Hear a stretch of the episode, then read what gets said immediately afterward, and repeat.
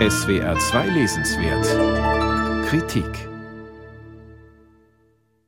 Auch wenn er sich persönlich manchmal ein Steak oder ein paar Scheiben Qualitätsschinken gönnt. Thomas Macho ist davon überzeugt, dass die Menschheit nicht nur einer radikalen Mobilitäts- und Energiewende bedarf, sondern auch einer Nahrungswende. Wir brauchen unbedingt eine Ernährungswende, eine Fleischwende und die Zahlen etwa des letzten Klimaberichts lassen deutlich erkennen, wie notwendig es ist. Denn tatsächlich hat unsere Form der Massentierhaltung, der Fleischindustrie, die im Übrigen ja auch in den Pandemiezeiten sehr sichtbar geworden ist, noch mehr Beiträge zum Klimadesaster geleistet als etwa der weltweite Transportverkehr. Macho zitiert in seinem Buch entsprechende Zahlen. Die landwirtschaftliche Nutztierhaltung trägt um 40 Prozent mehr zur Erderwärmung bei als der gesamte globale Transportverkehr. Dennoch steigt der Fleischkonsum weltweit von Jahr zu Jahr. Und Männer, das Klischee trifft den Kern der Sache, beglücken sich deutlich häufiger mit einem kross gebratenen Spanferkelfilet vom Grill oder einem fettigen Burger als Frauen. Natürlich gibt es einen Gender-Aspekt. Männer essen mehr Fleisch. Hat auch was mit Image zu tun. Im Gasthaus äh, essen mehr Fleisch als Frauen. Und ältere Männer essen mehr als jüngere Männer. Warum wir Tiere essen.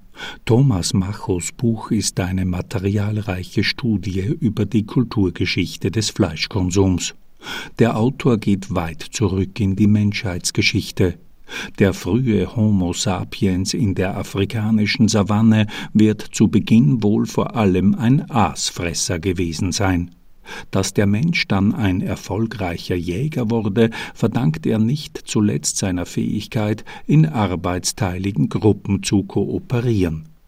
Die titelgebende Frage des Buchs Warum wir Tiere essen beantwortet Thomas Macho so ja, die naheliegendste Antwort ist ganz sicher die, dass wir selber Tiere sind und Tiere eben auch andere Tiere essen gab tatsächlich mal so Visionen von einem goldenen Zeitalter, einem paradiesischen Zeitalter, in dem auch die Tiere keine anderen Tiere gegessen haben. Und Pier Paolo Pasolini hat darüber noch einen sehr schönen Film gedreht, in dem zwei Mönche, der eine wird gespielt von Totò, der andere von Ninetto Davoli, äh, den Auftrag erhalten vom heiligen Franziskus persönlich, äh, den Falken und Spatzen zu predigen, dass es eben äh, Tierfrieden herrschen soll und Falken keine Spatzen mehr fressen sollen was sich als nicht ganz erfolgreich herausstellt. In der industriellen Moderne, in der wir heute leben, werden Tiere zu Millionen und Abermillionen in anonymen Fleischfabriken geschlachtet und nach Maßgabe ökonomischer Verwertungskriterien weiterverarbeitet.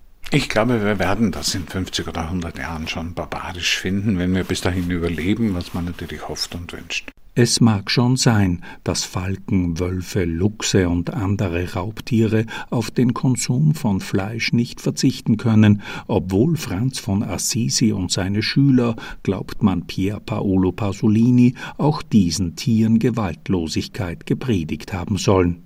Aber im Unterschied zu Falken und Luchsen verfügt der Mensch über einen letztlich doch relativ hoch entwickelten Verstand.